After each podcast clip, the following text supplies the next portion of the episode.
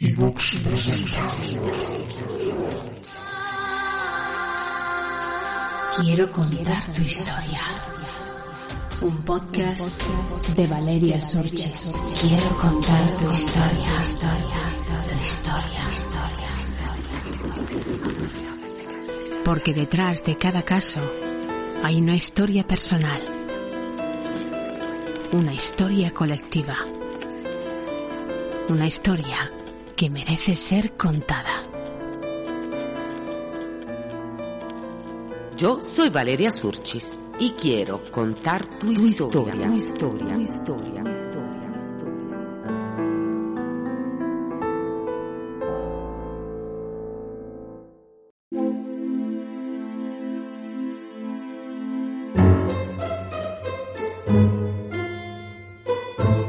Temporada 5, episodio 25.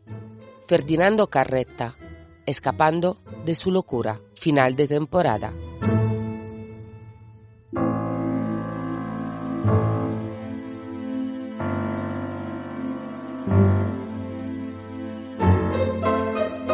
Os voy a contar hoy una historia absurda. No tengo otra palabra para definirla y vamos a intentar entender este caso tan absurdo. Estamos en Italia, concretamente en Parma. La familia Carretta, compuesta por el matrimonio Giuseppe y Marta y sus dos hijos, Ferdinando el mayor y Nicola el menor, un día de agosto de 1989 desaparecen en la nada. Ese año iban a ir de vacaciones con una autocaravana que habían comprado y querían recorrer Francia, España y Marruecos. Bueno, en concreto iban solo Giuseppe, Marta y Nicola, mientras Ferdinando se quedaría en casa. Ferdinando era un chico solitario y tranquilo, y después que su familia se pusiese en viaje, fue al banco y sacó una gran suma de dinero, y acto seguido desapareció, como su familia, que nunca regresaría de esas vacaciones. Los familiares preocupados acuden a un programa televisivo que debuta justo ese año. Se llama ¿Quién lo ha visto? ¿Quién lo ha visto? El programa se ocupa de buscar con la ayuda del público noticias sobre personas desaparecidas. No es normal que esa familia no haya regresado y también los compañeros del trabajo de Giuseppe, que tenía que haberse reincorporado a su puesto de administrativo, no dan crédito y avisan a la policía. La policía visita el apartamento de la familia y no encuentra nada, ni nadie. Está todo limpio y ordenado. No hay ningún indicio de un posible delito. ¿Podría ser que la familia Carretta hubiera querido desaparecer? Empiezan las teorías conspirativas. Quizá Giuseppe haya robado dinero a su empresa para vivir la bella vida en una isla caribeña. Pero esta hipótesis no se sostiene. Los mismos dueños de la empresa comunican que nadie le ha robado nada. En el programa televisivo se dan los datos de esa autocaravana y un espectador llama en directo. Yo he visto esa caravana, llevo viéndola desde hace un tiempo. Ya no estaba pensando en ello, pero esta tarde, a ver, yo había apuntado los números para jugarlos a la lotería. Y esta tarde, puesto que siempre se encuentra en el mismo sitio, entonces eh, son 42, 63, 46. Dice estar seguro haber visto ese autocaravana y está seguro porque apuntó la matrícula para jugar esos números a la lotería. De hecho, se saben los números de memoria y efectivamente son los de la matrícula de ese vehículo. La autocaravana está bien aparcada en Milán, en un parking cerca de una estación de trenes. La policía se traslada al lugar e inspecciona el vehículo. No hay nada raro, solo un pequeño particular. Los Carretta se fueron de viaje el 4 de agosto y en uno de los asientos encuentran un periódico que tiene la fecha del 9 de agosto. Nada más. Y ahí acaba todo. No hay indicios ni pruebas para poder abrir una investigación. La historia se queda en el misterio. Sobre ella cae el silencio y el olvido. Solo un joven magistrado italiano, que se hará muy famoso más adelante, llamado Antonio Di Pietro, afirma que según él no hay ningún misterio. De hecho, su teoría es que el hijo mayor los ha matado a todos. y se ha escapado. Londres, 20 de noviembre de 1998. Nueve años después, un policía para a un repartidor que ha aparcado su moto en una zona prohibida. Resulta ser un italiano y responde al nombre de Antonio Ferdinando Carretta. Al policía, ese chico le llama la atención y cuando vuelve a comisaría busca ese nombre en la banca de datos. Aparece en una lista de desaparecidos del Interpol junto a su madre, a su padre y a su hermano. Por fin se había encontrado a alguien de esa familia desaparecida. La prensa se activa enseguida y un periodista del mismo programa que la ha visto vuela a Londres para encontrarse con él.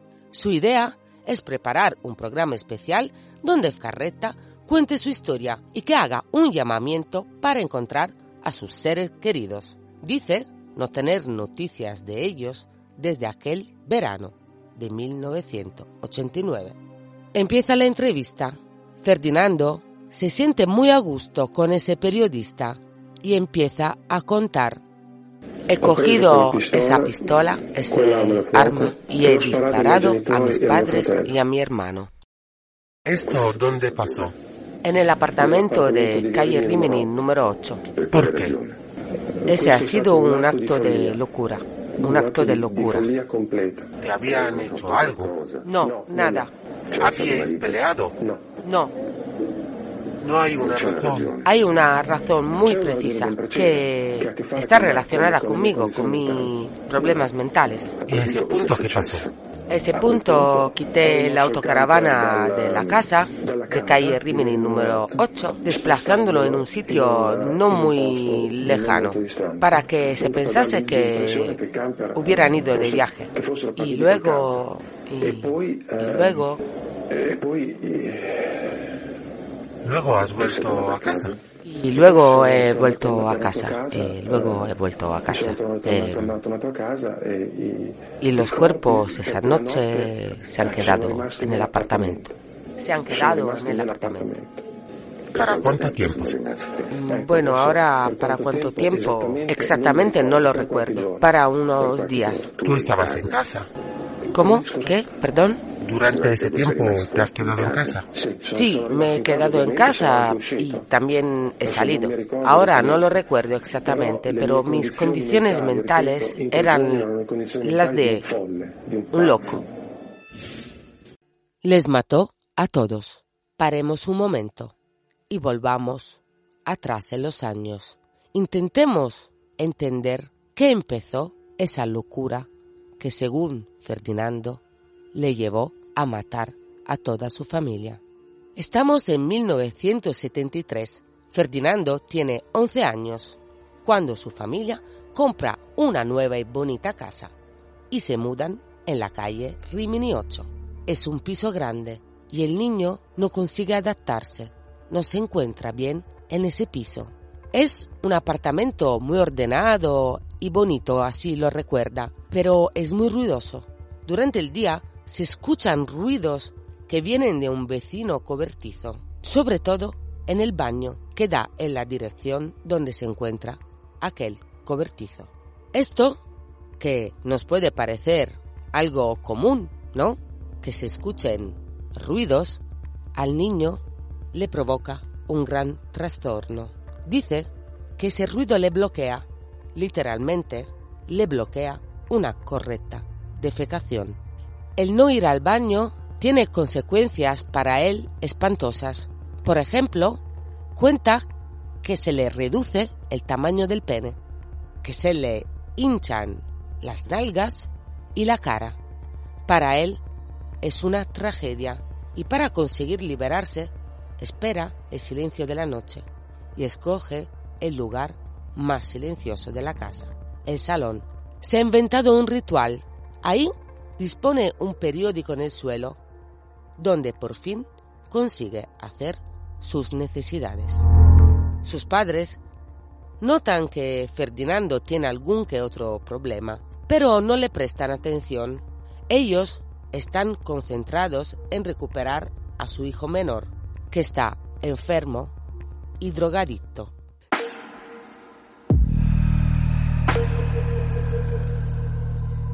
De todas formas, Ferdinando, aunque presente algún rasgo obsesivo-compulsivo y no tenga relaciones sociales, es un chico muy tranquilo. A ellos no les preocupa y él no confesaría nunca a su familia la tragedia que está viviendo y sobre todo cómo intenta superar aquel problema. Hasta que un día el padre, volviendo a las 11 de la noche, le sorprende evacuando en un papel de periódico en el salón. Esa imagen de su padre apuntándole con el dedo y amenazándole para que no lo vuelva a hacer más se graba en su cabeza. No puede superar el sentimiento de vergüenza que prueba. Ese sentimiento lo devasta por dentro. Ahí es cuando promete por sus adentros que lo matará. Desde aquel momento, su problema empeora. Ahora no solo es el ruido que le impide ir al baño, ahora es la imagen de su propio padre que le bloquea y empieza a tener problemas también para orinar. Tiene que inventarse otro ritual que le ayude a hacerlo. En el salón hay un mueble con vasos de cristal finemente decorados, de los que se utilizan en las grandes ocasiones. Se acostumbra a orinar en esos vasos, luego los limpia y los repone.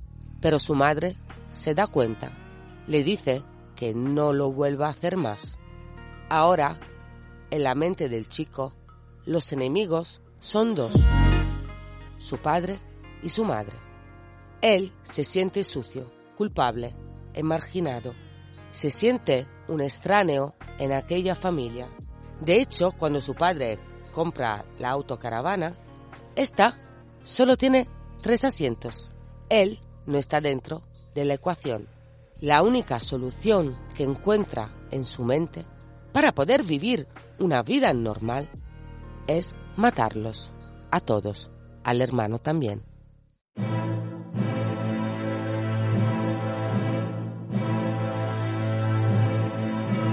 Hemos visto, de manera muy resumida, porque es un caso muy complicado, lo que le pasaba a Ferdinando.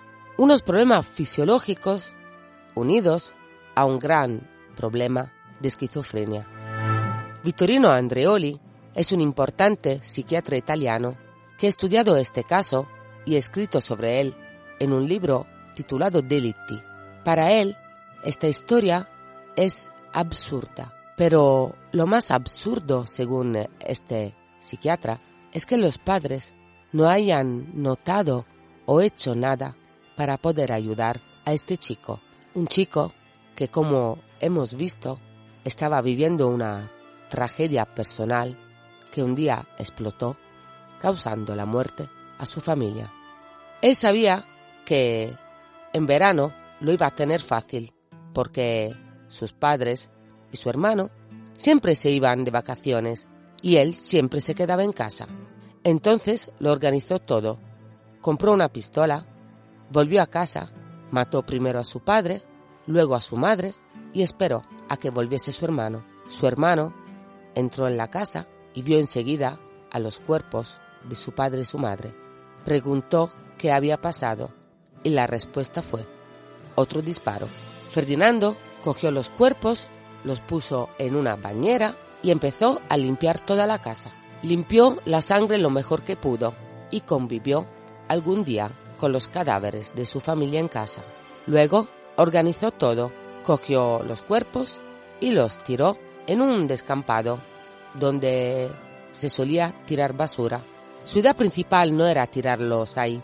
Él realmente quería darle una buena sepultura pero había gente en el lugar donde había pensado, entonces tuvo que deshacerse de ellos en un basurero. Luego cogió la autocaravana y la aparcó para que ésta desapareciese y la gente pensase que se habían puesto en viaje.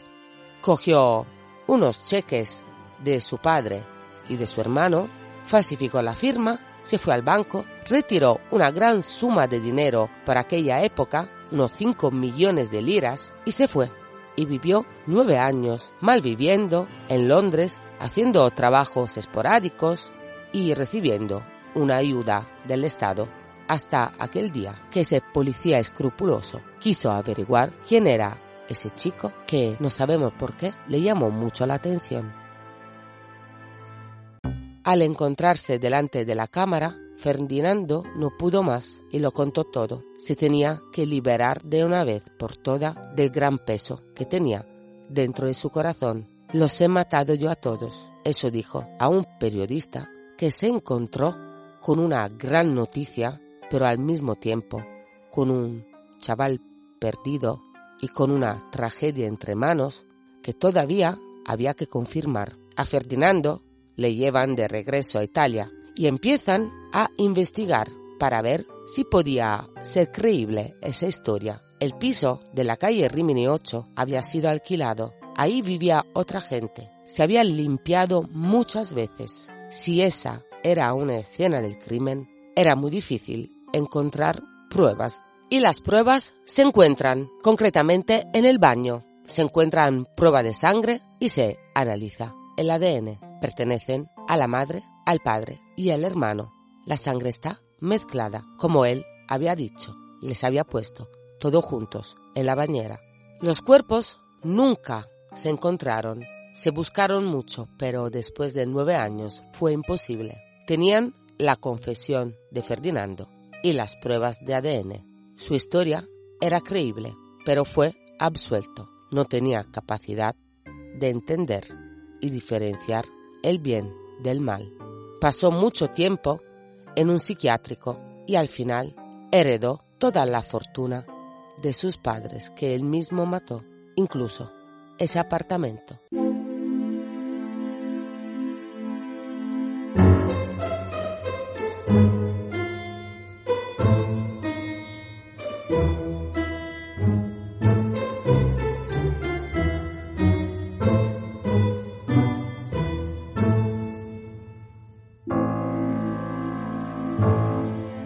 Esta es la historia de Ferdinando Carretta, una historia trágica y compleja. La historia de un verdugo víctima que no pudo con su locura. Intentó escapar de ella, pero siempre quedará atrapado en el recuerdo de aquel día, de aquel verano, de 1989, cuando, para vivir una vida normal, decidió matar a toda su familia.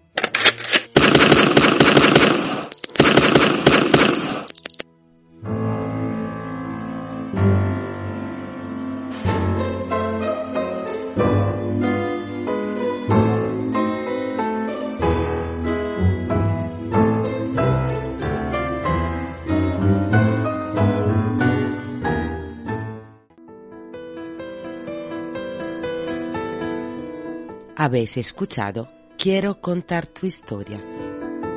Gracias por vuestro tiempo. Hasta el próximo episodio.